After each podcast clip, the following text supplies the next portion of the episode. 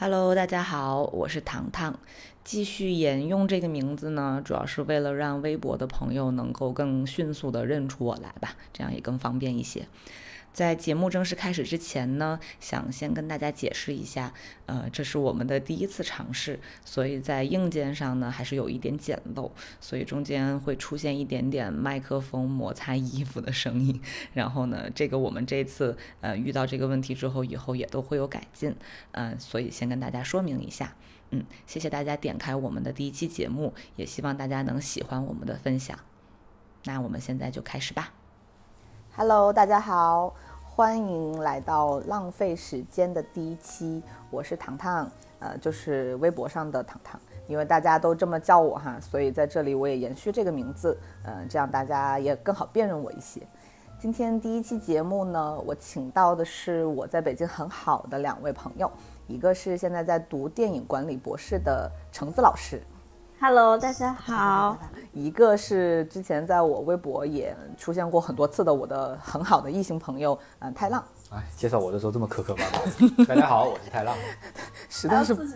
自己给自己鼓掌。来，实在是不知道怎么介绍你。嗯，今天第一期呢，我们其实想聊的是关于情感的一个话题。嗯，主要是因为嗯我自己的曾经的一些经历，然后橙子老师跟我有类似的经历。嗯，就是关于离婚这件事情，有一些在微博上的呃朋友有问过我相关的问题，然后我其实一直都呃没有怎么具体的去讲过。但我觉得这件事情对我来来说，或者对橙子老师来说，我们都觉得对自己的人生是还挺有意义的吧？你不能说它是有什么具体的呃好或者不好的意义，但至少对我们都有一定程度的影响。这些影响呢，还是挺值得分享给大家的。所以我们这一期就呃来聊一聊这个话题。但是在进入这个听起来相对沉重的话题之前，我们可以先聊一聊我们当时，呃，是为什么要选择结婚呢？就是对吧？嗯，因为现在，嗯，其实年轻人不管是比我们小的还是跟我们同龄的，其实大家对感情的态度好像跟之前有一点不太一样，是大家有一点畏惧，是比较谨慎吧？可能，嗯，现在年轻人他们选择结婚，其实是要到很多人会觉得说我一定要万事俱备。嗯，准备的很周全了，可能我才敢放弃掉一个人生活的那些种种优越或者干嘛的，对，然后进入一个家庭生活。对，或者就是对自己没有信心，或者对别人也没有那么有信心，觉得自己是不是可以处理好这件事？就感觉自己一个人太好玩了。嗯，而且可能是因为这个离婚率的。增高，然后大家觉得反正也要离婚，就对婚姻好像没有了解都已经是这个 普遍的认知了。我们爸爸妈妈那一代对婚姻就比较有信心吧，对吧？就结了婚之后就可能从一而终的那种信心这个倒是，就大家确实现在各自的生活都还挺好的，所以好像就觉得说，如果两个人在一起不能够提升自己整体的生活品质的话，是不是就没有这个必要？所以我们可以先聊一下我们当时是为什么选择结婚吧。啊，橙子老师，我知道是有一段很长的感情，对，是十几年啊。对，我们谈恋爱是八年的时间，嗯，而且比如说我们在国外的时候也一起住，嗯，那然后因为有一件事情就是，能可能让我比较坚定的去选择这个人。有有有有一个 moment，什么 moment？什么 moment？很多人都很需要这个 moment，就是那种让你冲动的、会下决心的。啊，很多人连这个都没有。啊，是因为是因为我当时我们俩从国外回来之后，在北京的时候，我就生了一场病，嗯，我们都不知道这个东西是什么，嗯，而且比较小，然后在北京当时就他就陪我去医院什么，就看了很多。呃，什么全部都检查完了，就没有任何问题。但是我整个人已经不行了，就已经活不了了，就到处都在痛，然后也睡不着觉，然后就是非常紧张、非常慌张、一个惊恐的一个状态。然后后来就就说，那就先回成都吧，至少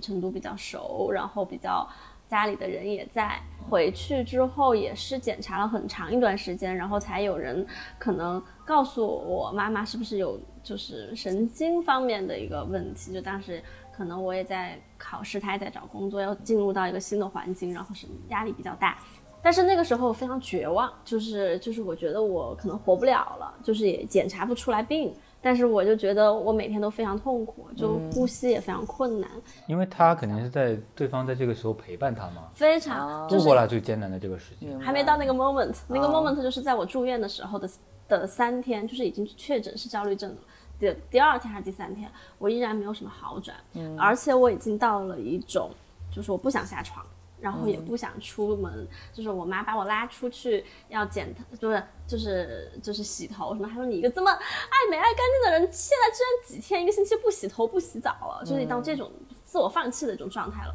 然后突然有一天，就是我的那那个病房那那一层有一个花园，我还记得，就是他把我从床上拖下来，就是生拉硬拽的拖下来，走到花园里，他他说你看这个世界，呃，你想你不能死，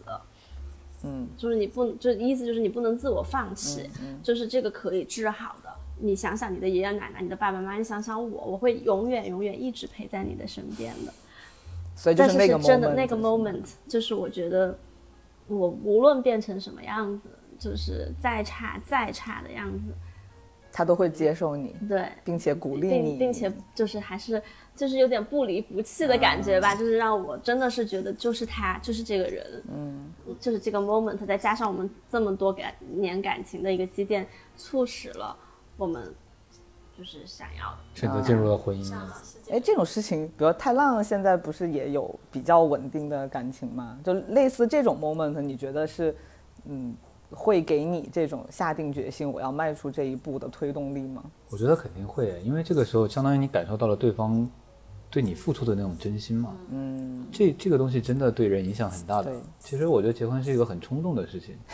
就是包括你之前就说的，如果没有这个 moment，前面再多的情感积淀可能。就觉得可结可不结，这没什么区别嘛。嗯，这个确实是还最后的一个推动的那一下。是的，但是确实不是每一个人都能这么幸运，其实也不能算幸运。不，应该是说他遇到了一个最极端的状况。最极端的一个状况，这这确实是。嗯，但其实当时你经历完这一切，然后做出了结婚的决定之后。其实一切就向好了嘛，就是相当于你跟这个人就有更深的连接，并且你自己的焦虑可能在结婚之后的一些，嗯，就是你的重点会放在一个别的地方，对，就转移了注意力，然后慢慢慢慢就好起来，就就很快就好了啊。那这个确实还挺值得作为一个推动力的，嗯嗯，因为因为我这个事情可能跟很多人讲，就是觉得还是挺极端的一个例子嘛。那那那唐唐姐姐，你你的这个。呃，怎么进就是这个 moment 是什么？或者说怎么去进入？重点是你有吗？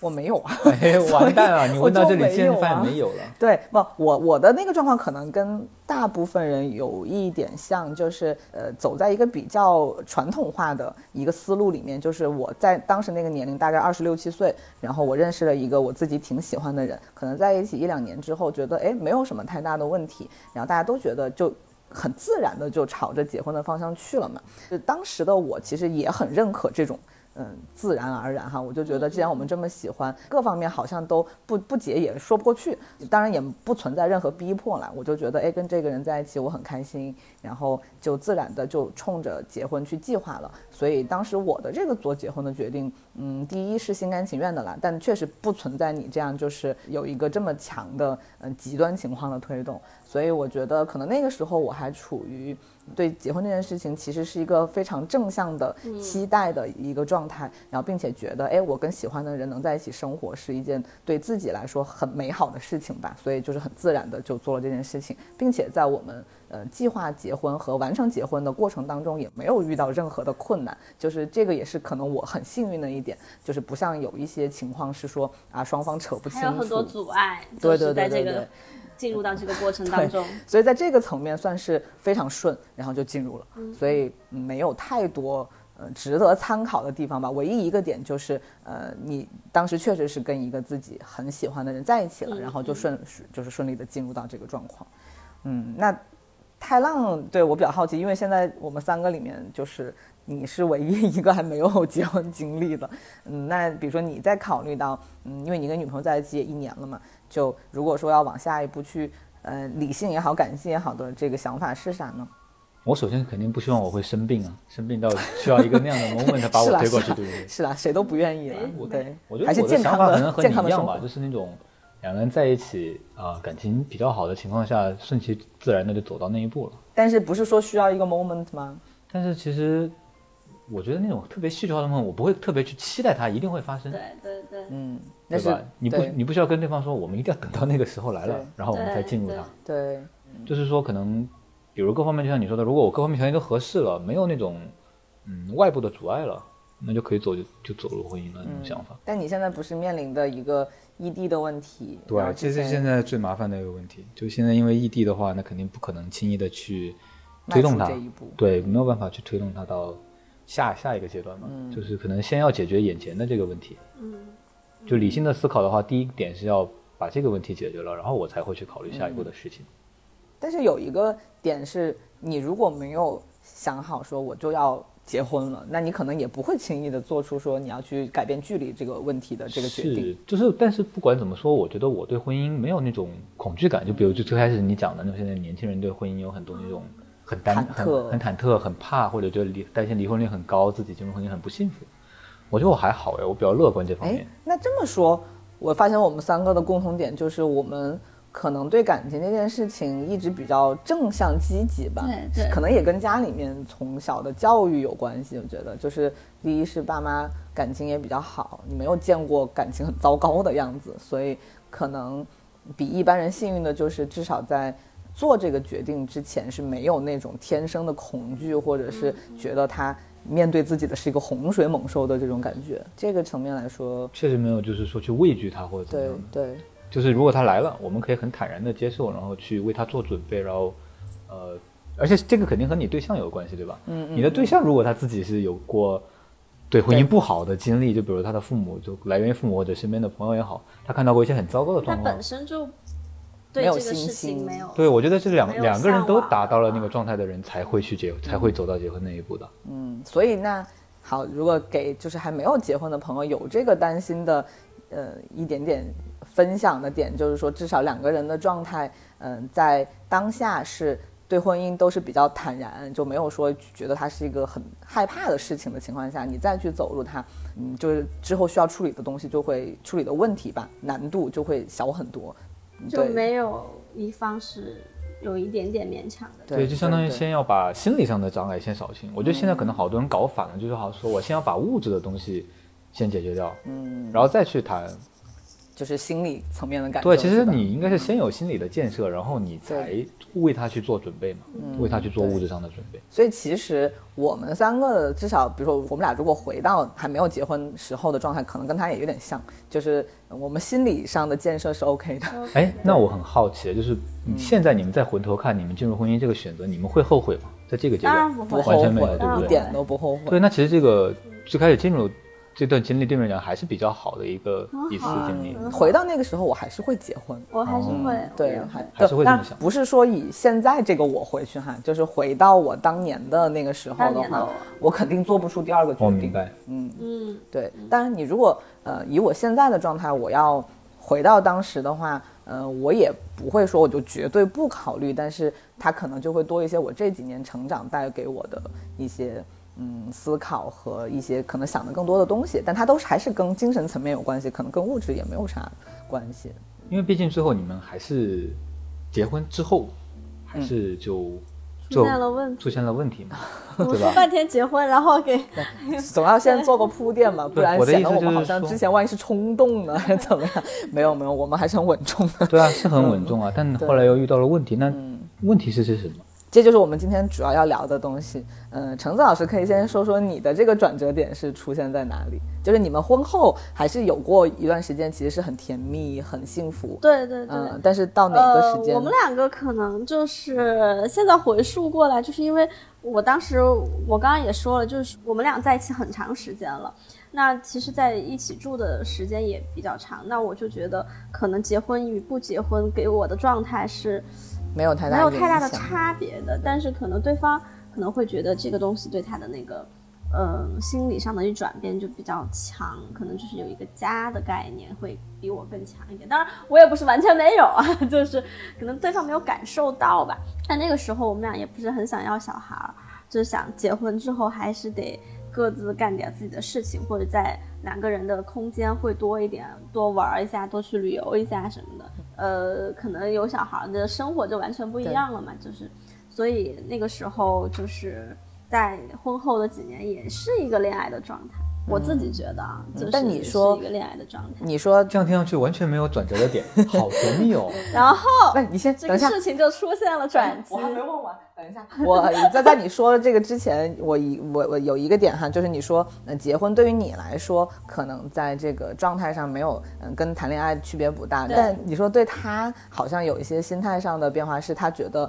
可能更偏向就是大家以家人和家庭的方式相处。那他具体的表现是啥呢？之前还不觉得，后来就出现这个转折的时候就觉得了，就是可能我在为我自己个人的。追求和个人实现个人价值的这一块看得非常的重，然后去呃考虑家庭的东西会少一些，或者说在这个选择的时候选择了自己，那这个转折点就顺其自然的出现了，就是可能在我工作上出现一些瓶颈的时候，到达一个必须要提升必须要提升自己的时候，然后然后就有一个机会，我可能就去到了美国。然后就开始了一个异地的这样子的一个生活，那当时异国了，异国的。但是你有这个机会去美国之前，他有比如说，嗯，你们讨论这件事儿的时候，他当时有不希望你去吗？嗯，他其实还是很支持的啊。那个时候还没有出现，是很支持。但是我们有商量过要不要一起。嗯嗯。但是对于他自己而言，自己的选择是在呃国内发展，具体就是在成都发展，也可能他也是觉得为。家庭也好，为自己也好，都觉得在成都是更适合的。嗯，然后所以那个时候可能经历了很多很长，我记得很长一段时间的一个讨论拉扯吧。然后最终就是还是选择了大家先分开，自己先去干自己的。地域上分开，物理上分开，对物理上分开去，呃，尝试。先把自己的事情做一做，但因为那个时间也不长嘛，也就一年多。一年多，对啊。但那个长和短，终点是成都和美国之间时差是不是有十五五个小时？看哪个城市了。洛对，当时我的意思说，其实你们两个相当于正常的时间根本没有合办法合在一起去沟通，很短嘛，就挺短。所以这一年时间，那不就等于没有什么沟通机会的感觉？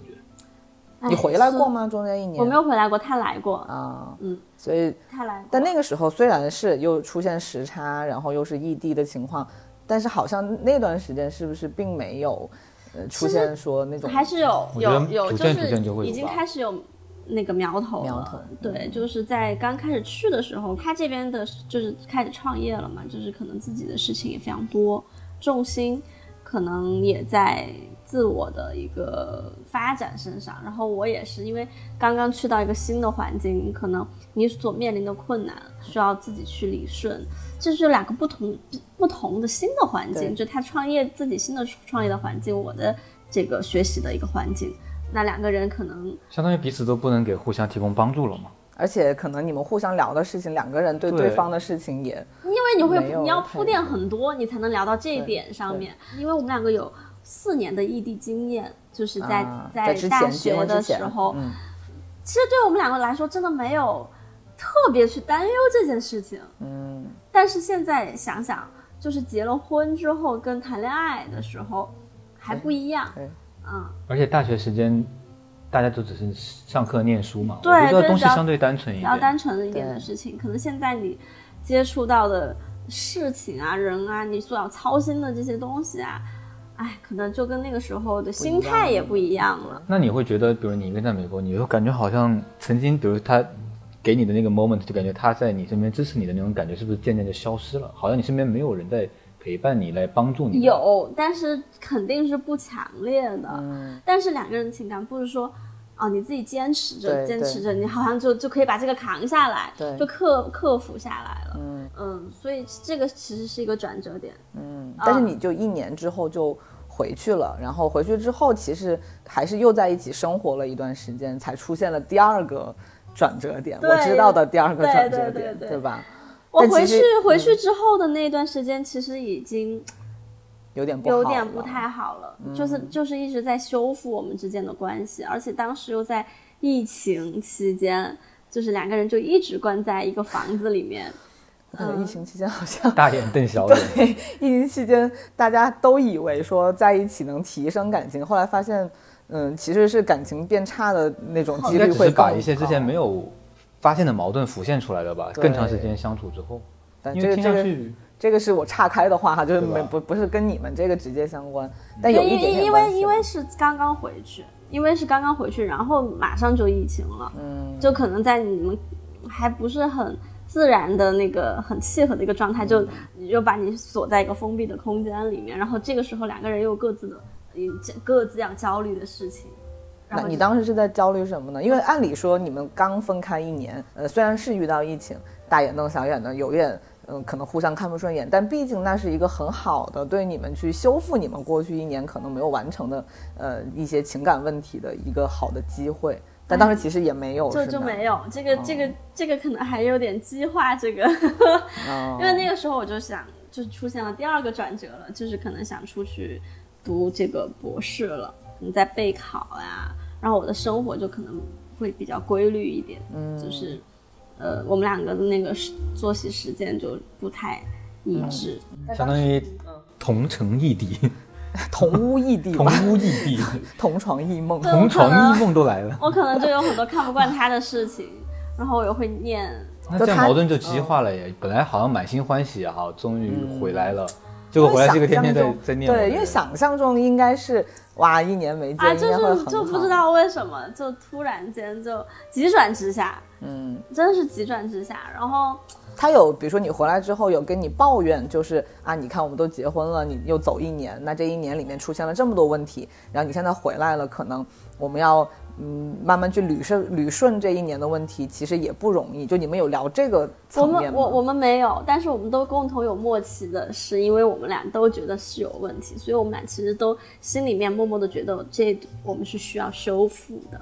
但是谁都没去做，对，没有做呀，没有做出实际的努力，就心里面有有疙瘩，有疙瘩嘛。就是我有不舒服的地方，他也有不舒服，就是他的不舒服，我非常能够理解。就是你才走了一年，这你又要走，对 我也想问这个问题，对，这个很难接受，因为你是一回来，就是你刚从美国回来，可能几个月的时间，你就又告诉他说，我可能。今年或者明年我就要去北京了，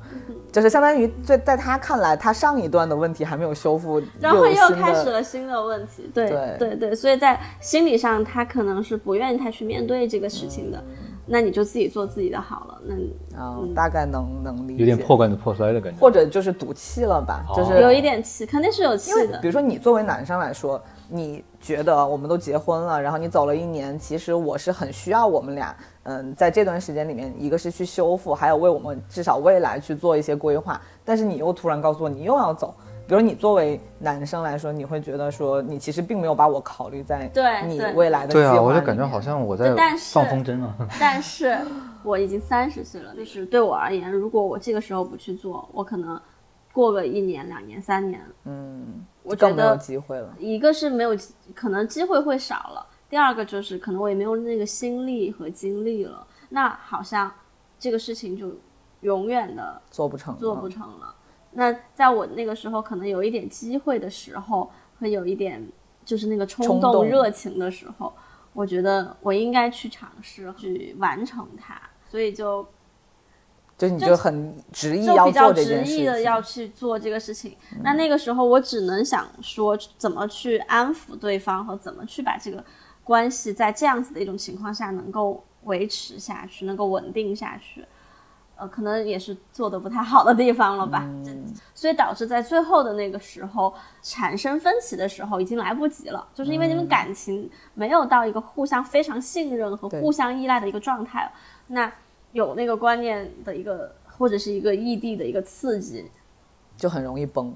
但是那这么去顺的话，我觉得。比如说，你说你在结婚之前就已经因为学业，当时就是，比如说你考博士没有顺利的考上这件事情，倒不是说埋下了这个离婚的隐患哈，是说你其实对于学业的追求，你对未来的这个追求，其实很早之前就已经有，只是你当时没有达成，但是它在你心里面是一个未完成的梦想。因为这个东西可能就是一个执念，因为这个东西还不是在北京，在最初的时候是在英国的时候。英国是哪一段？就是研究生吗？研究生，就研究生之后，其实就有有有这样子打算，嗯，所以可能还是想得很清楚，就是就是一定要做这件事情。对，就是他不是他可能会搁置一段时间，但是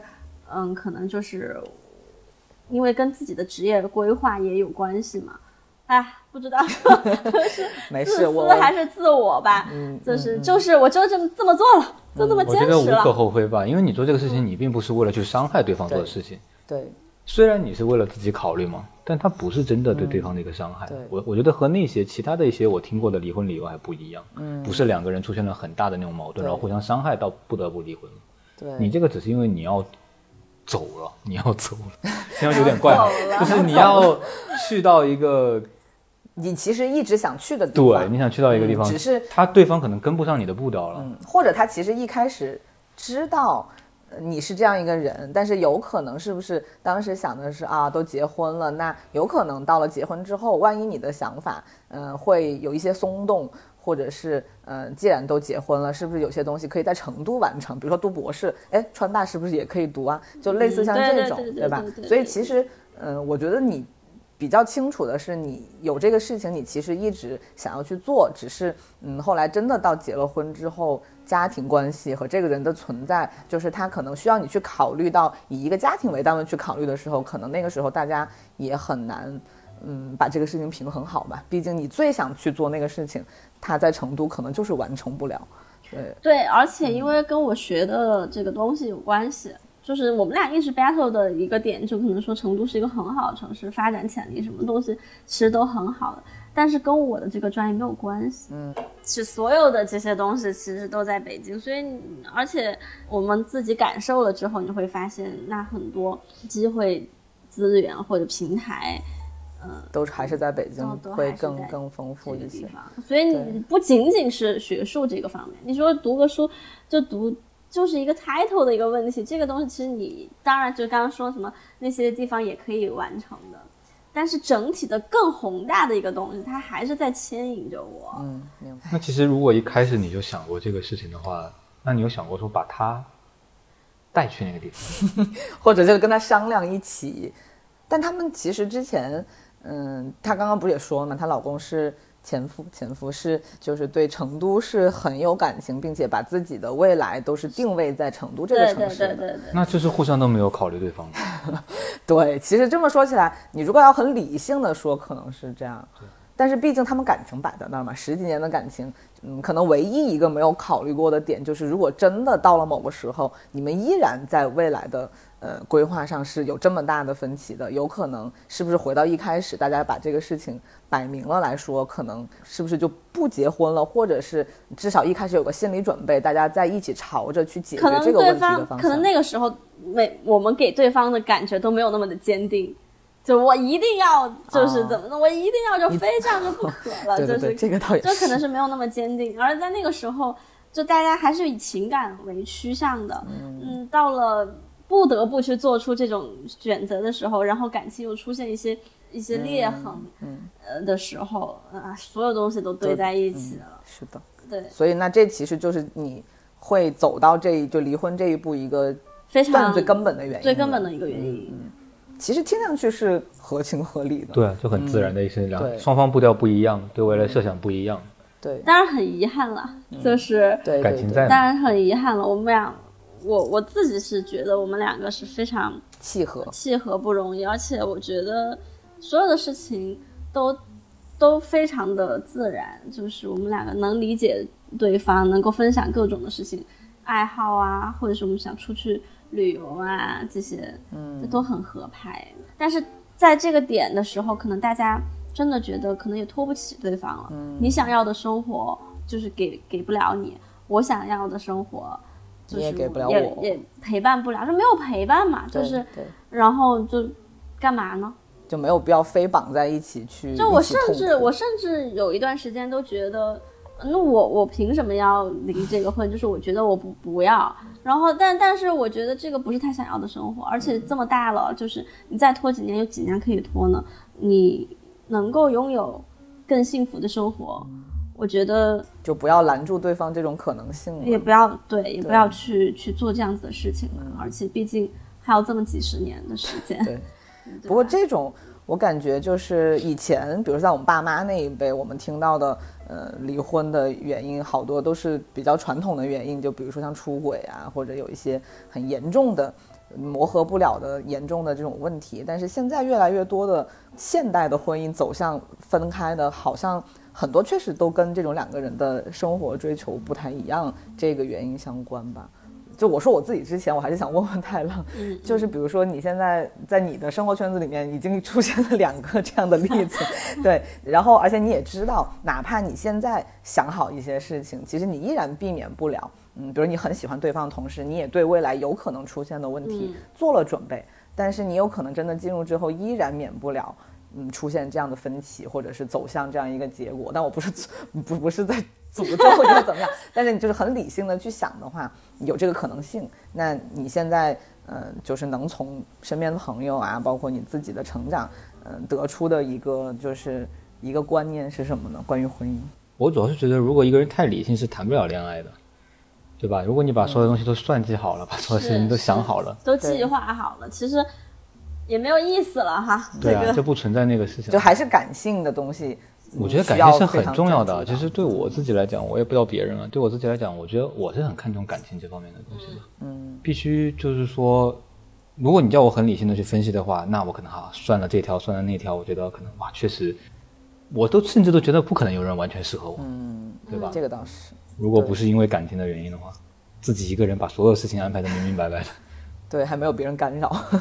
也还挺快乐。但那但那也不是我想完全想要的。我还是很觉得感情是生活当中很重要的一个部分。而且而且我相信，就是说，如果在那个对的时间点遇到了这个人，遇到什么叫对的时间点？就你自己已经有想要进入一个稳定感情的那种，你自己在你有那样心理状态，然后对方也有这样心理状态的时候，嗯，那就是一个对的时间点，就是你不是去强求的这段感情。嗯，明白明白。但就比如说你的点就是说，哪怕你知道未来有这种风险，但你现在对这个人，我就就是我觉得我不怕去尝试嘛。就是哪怕比如听到你们这些经历之后，我也不觉得会打消我去做这个事情的那种勇气啊。我我们我先我刚刚说追溯很多东西，你你能够想到有一些可以弥补或怎么怎么样的东西，但其实在那个时间点。也也也还是会这样做的，还是会发生各种，不会是这个问题，就会是那个问题。这个倒是，对你不，你没有办法去解决完的，你全部都 听上去好绝望。不会啊，我是觉得不要对感情绝望啊，不不会。我只是嗯想说，作为嗯，因为你算是为什么我们会能成为好朋友嘛，就是一个你说在感情里面感性的东西占主导，这个我们肯定都是还是很一致的，对不对？然后所以在问你的同时，其实也是在问我们自己，或者问。类似同类的人吧，就是你在感情里面，嗯，感性是占主导的，但同时你有可能还是会面临这种很现实、解决不了的问题。那，嗯，有可能你对未来的一个设想，或者，呃，你对他的一个期待，嗯，不会那么坚定，但是你依然还是会选择去做。然后遇到问题那就再说呗。但是你只要确认你是喜欢这个人的，那你在决定跟他一起进入稳定的关系或者组建家庭的情况下，就会。嗯，没有太多的恐惧，或者是对，而且而且我觉得我自己也没有那么好吧，不是说我就是那么一个适合别人来跟我结婚的一个人，对不对？我自己也没有那么好，我相信就是就别人其实看你也是有一些问题的，对啊对啊，所以这个东西就是你遇到了这个对的人，你们愿意去尝试去做这个事情，这一个经历，光这个经历本身我就觉得很值得了。好积极哦，好厉，因为确实从。至少除了你之外，我感觉我周围不管是男生还是女生，能跟我说这种话的基本上没几个了。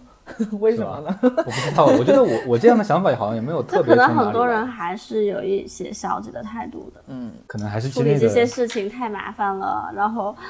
对对，确实是现在周围的嗯负面的例子太多了嘛。然后呢？经历了一些太不好的事吧。嗯，每个人际遇不同嘛。嗯。还还有就每个人的成长环境不同啊，嗯，更看重什么，更能够放弃什么，或者必须要拿到什么，这个每个人对每个人来说都不一样，所以也没有什么。而且他之前经历过什么？那那唐姐呢？哦，唐姐差点就扯到一边去。对啊，大家还是很好奇你的情况的。你的情况呢？嗯，我其实我感觉，呃，我嗯走向离婚的原因有某一个层面跟橙子老师有一点点像，就是对于自己。嗯，生活和未来的这个规划，嗯，是和当时的那个生活有一点冲突的。但是不是像橙子老师那样，就是我很明确的知道我要去做什么，或者说，对吧？我有一个未未完成的梦想，我要去做。我现在能回忆起来的，嗯，就是其实我婚姻的前半部分，嗯，跟我前夫其实都很好，而且他是一个非常嗯会过生活，然后能够每天让我很开心的人，所以其实，在感情层面是没有任何问题。我觉得我的根本原因是出现在，嗯，我当时呃选择结婚之后，我们俩就一起回到了成都。那么成都这个环境，虽然成都是我的家，然后我从小也是生活在这个城市，但是我嗯读大学之后，我其实就没有在成都长时间的生活过了。然后呢，我自己的性格又不是一个特别安于在一个特别稳定的地方工作跟生活的这样一个性格。在我回成都之前，我其实没有意识到说我自己有如此不适应。在那样一个环境下生活，但当时我回去之后，我的工作也非常的，嗯，现在的我看来，其实就是我不感不感兴趣，并且比较的，呃，日复一日都是一样的。然后同时，成都整个的生活环境，大家都特别特别的惬意和舒服。然后其实对于很多人来说，那种生活状态可能是好的，对。但对于我这种人来说，我越在里面生活的越久，我就越有一种被困在里面的感觉。你是一只狮子嘛？就是你感觉好像被磨 磨掉了獠牙的感觉，是不是？呃，就不想要安逸的生活。我不想这么呃，也不是自夸，但是我确实是在都很安逸的环境下，我就觉得我格格不入了。对啊，再加上我的同龄人，我回去之后，其实大家都开始过家庭生活了，就嗯，可能跟我。嗯，想象中我应该过的那种生活的样子是完全不一样的。嗯，我整个人就是被有点像沉沉，哎，很很装逼的说，就是可能像沉到了水底，就是没法浮上来的感觉。所以，其实在我婚姻进入到第二年还是第三年的时候，我就已经想办法去看心理医生也好，或者想找一些事情来丰富自己的生活吧，就是想要把这种好像。看不到出路的生活，过得丰富一点，心理状态出现了一些问题。对，就像你当时说，嗯，你因为学业有有焦虑，对我当时的焦虑也不能说是焦虑吧，我当时的恐慌就在于我觉得我的人生到头了。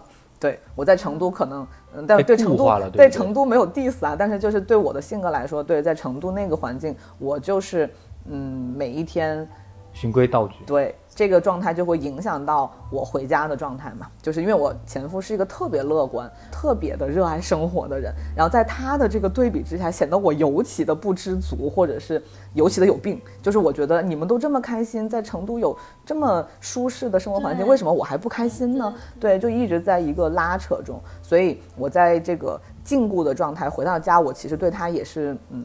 不太有耐心吧，然后呃也很难去说清楚我的感受，因为他觉得生活好的不得了。有没有想过两个人一起去解决你的这个问题吗？其实两个人解决很难吧？因为就是你前夫应该有一个意识，他意识到你这些问题没有？嗯，他他不能只是自个儿在那乐呀，对吧？哇好开心，好开心。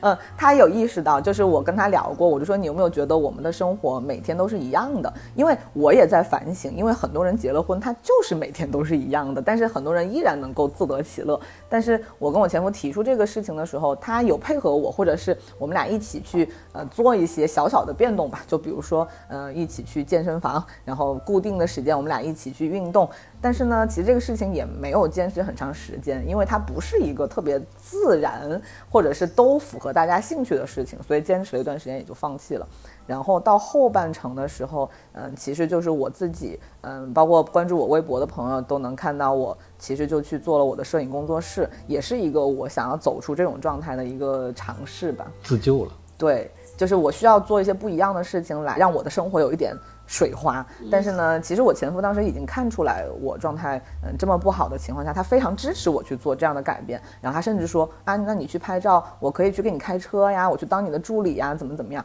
但其实那个时候我整个人消极到就是嗯，我不需要你，就是我可以自己处理好很多事情，并且呃，你来参与我的工作，反而是把我。我不想面对的那一部分又带到了我新的这部分，然后那个感觉，就我不想让这两个部分有交叉，所以我当时的一个不好的态度，可能就是说，嗯，我拒绝他进入我想要改变的这部分了，已经，但没有办法，就是可能当时种种原因交交织在一起，我就是嗯那样一个状态了，所以我就是有一种自我封闭的感觉，并且自己去做了尝试，不让他进入，然后呢，我自己哪怕做了尝试，也依然没有调整的很好，所以就是两个人那段时间在一起就是不开心的状态，我也没有好脸色，然后我也不耐烦，然后他也不知道该怎么办，所以这么想起来，其实是我自己嗯的状态影响了我在生活和和和他之间关系的一个一个平衡吧。我明白了，就都说成都是一个来了就走不出去的城市，就相当于你走进去就自闭了嘛，根本就哪儿都不想去了，太可怕了。但是很多人进去他会活得很舒服呀，非常舒服。确实，我有好多，包括一些北方的朋友都很喜欢成都，对吧？而且很多不是成都的人我是我是觉得成都也真的是很好，每次回去这些。我也觉得很好，但你长时间你觉得那个好是少了一点什么，对吧？少了一点什么，而且跟我的跟我的自自我价值的实现不契合，非常的相悖啊！对呀对呀，所以我以为你要说契合呢。对呀，就是相悖。但确实这个不是那那好或者不好，他只是说你是这个性格的人。对对，而且也有很多人他在那儿也可以发展的很好，他有这样子的。嗯，机会机会吧。对，那我我我觉得看行业啦，就我们俩喜欢的这种行业，确实好像，因为我是我曾经试图在成都找跟我呃就是兴趣相关的呃工作，但是我发现这个领域成都确实我能接触到的这个层面上，我没有找到让我特别想去做的工作。再加上我其实当时在成都工作，算是很多人一听就觉得哇很好的工作，所以他们也不知道我在折腾什么。所以再加上这种外界对我的不理解吧，就一方面是我自己嗯状态的那种溺水的状态，还有就是外界就说你在折腾什么？你都结婚了，你的工作又这么好，你到底还有什么不满足？就有种种的原因。哎，那你自我怀疑吗？就如果遇到这种外界的压力的时候，你说怀疑我自己的？对，是不是我自己什么自己有问题？我感觉他完全没有，完全没有。因为你，你因为我可以理解的，就是你在你在进入到你自己的这个这个这个这条线的时候，你是不会有有有其他的一些会被干扰的怀疑的。而且我们就是比较说说到底，可能还是。我们是 experience 派的，就 是呃对，来这是什么派？我听。这是什么派？就是有很多人其实他可能所有做的生活也好，学习就是嗯，他工作也好，他是为了一个 result，就是我我我我要达成一个什么样子的目的。所以我们俩想的很少哎，就你们对目的其实反而不是对我在意，不是在意结果的人。哎，对你说出这个，我还是第一次这么去想。就是这个结果到底是成功还是失败，我一点都不在意，对吧？就是我有一个这个 experience，我想去经历这个东西，它是经历是一个过程，它一个很长的一个过程啊。对，我纠正一下，并不是说完全不在意，但是至少我要体验了，我再去到达那个结果。是是是是，我不是完全不在意，就是说没有说一定因为这个结果来反推啊，对你之前的生活，对对对对对。嗯，所以其实，嗯，比如说像你是很明确说，哦，我要做电影也好，或者我的事业是很明确的是这样，但其实当时我，嗯，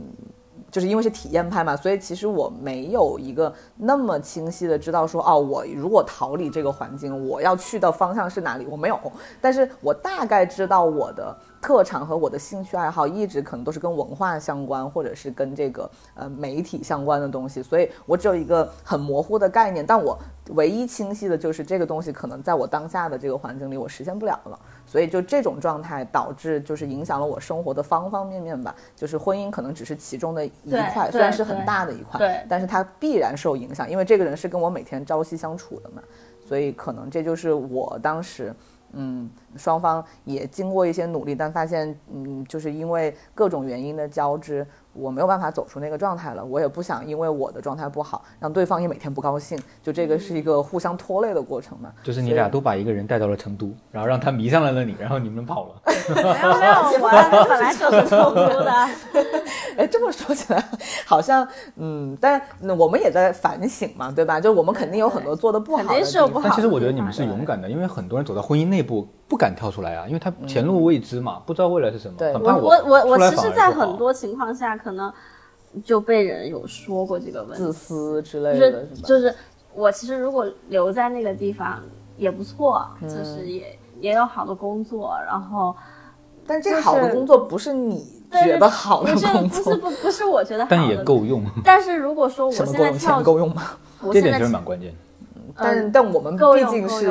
要那个东西的人，对我懂你们的意思了。就是如果我跳出来的话。是前路未知的，对甚至对对，不是甚至就是就是比以前艰苦很多艰苦一些。一样，我也对，所以我觉得你们勇敢就在，如果好多人可能在你们同样的情况下，他真的就不敢跳出来了，嗯，他不敢了，对不对？那勇敢也就是付出了一些代代价嘛。但我觉得是对啊，这么勇敢就是。敢付出代价的人嘛。我就是这么想，就像刚刚我们总结自己是嗯更看重什么东西的人，就是每一个人在做选择的时候，嗯一定只有在这两个选择都嗯都有各自的利弊的时候，你才会纠结。但是你会做出其中一个选择，一定是这个选择带给你的利是大于弊的，就至少对于另外一个选择来说。但对于我们这种人，比如说你刚刚说，有的人可能不敢跳出来，那他对比了一下，我跳出来和不跳出来，可能嗯，我不跳出来的这个安全的部分对我来说可能更重要，我才会选择留在原地嘛，对吧？但是对于我们这种人来说，就是虽然也不知道这个勇气是从哪儿来的，但我就是觉得那个外面的那个未知的，但是有可能是好的，有可能是带给我们更大刺激的这个东西，对我们来说可能更重要，所以我才会去选择这个东西吧。当然，这个东西呢，很多人可能会说活该，就是我们活活该该。我们出来之后，因为像你和我，其实我们出来一定比在成都过得要艰苦很多，这个是必然的并且我就关注我微博的朋友可能知道，就是呃，我刚来北京，我做的是电影，就电影这个行业，我刚来就遇到疫情，所以其实因为这个事有一段时情。间非常的艰苦，我也知道不。济，对，就是就是完全没有，不是说没有工作，就我我的工那个工作还是在，但是没有事情可以干，所以而且收入非常低，所以其实我刚迈出这一步就遇到一个这么大的困难。但神奇的就是我在那个状态下，我依然没有怀疑过说哦，再给我一次机会，我要回到之前没有，我只是说。我觉得我跨过这一部分就好了，我依然在北京的状态就是比我在成都好非常多，就甚至我真的是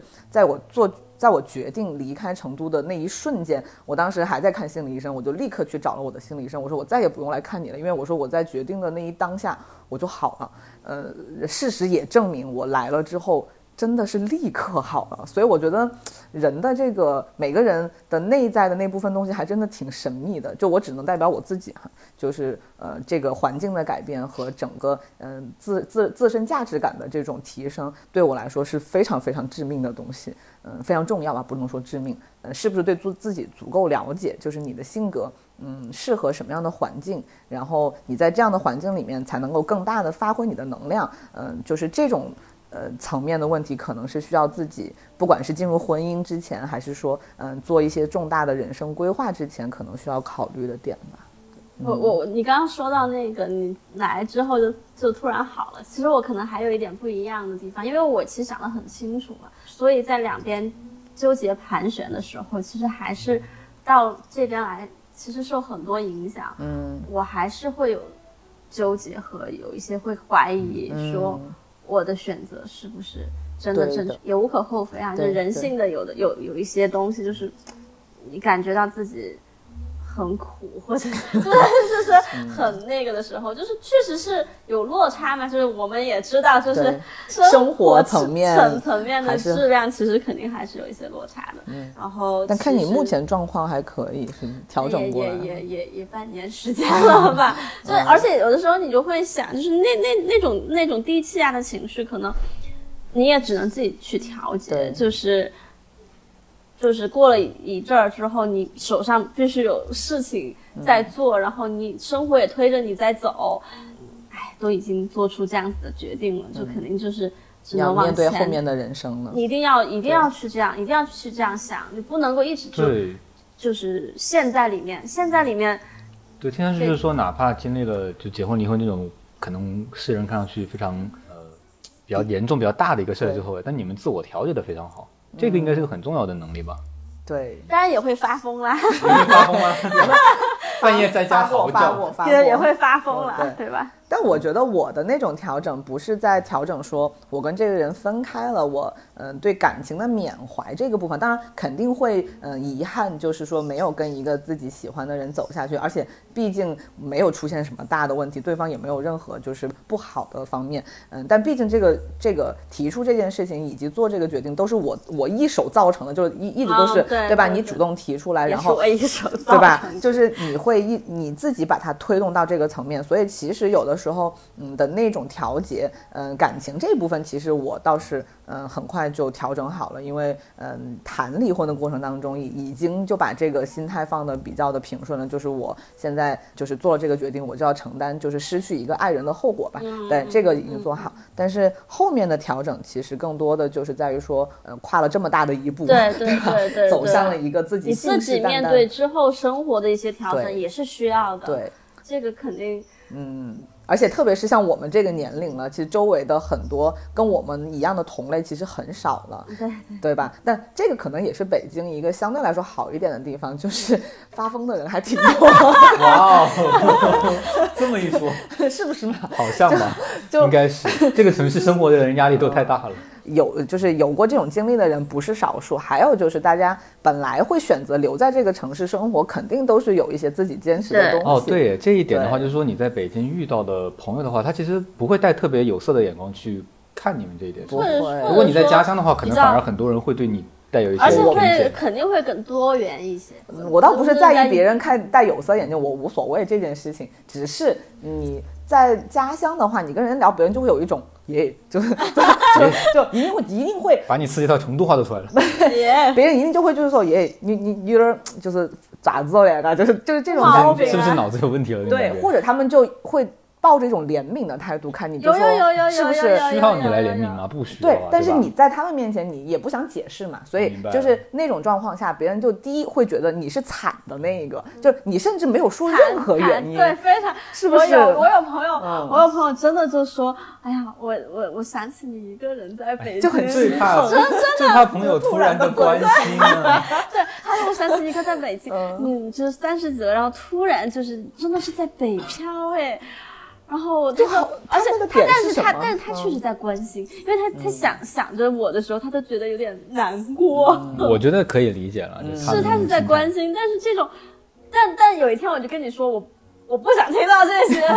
是吧？就是我我我非常能理解，我也很感谢，但是我不想听到这些，因为我觉得我已经在这样子一个对这个其实是一种相当于在拖你后腿的，对对对，让我非常的难受，就是会让我更加难受，让我在他得让你不停回头看了，你在对对对，让我坚持着我要站起来的时候，突然。给你扯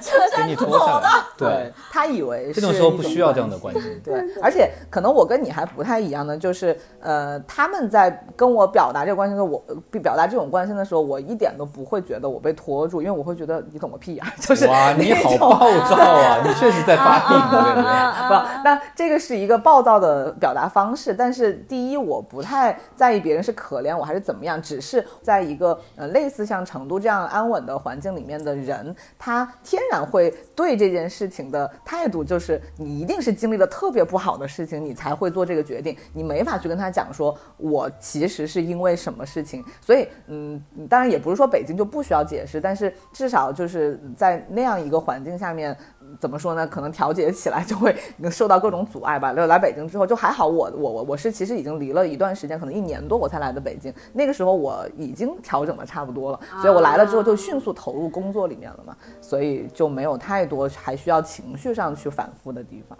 哎，对我，但我但我就是一一下子所有的东西都产生了变化。你放弃了之前的所有，就是挺突然，对，非常突然的生活和地点，还有情感关系，所有的全部一一起开始发生变化，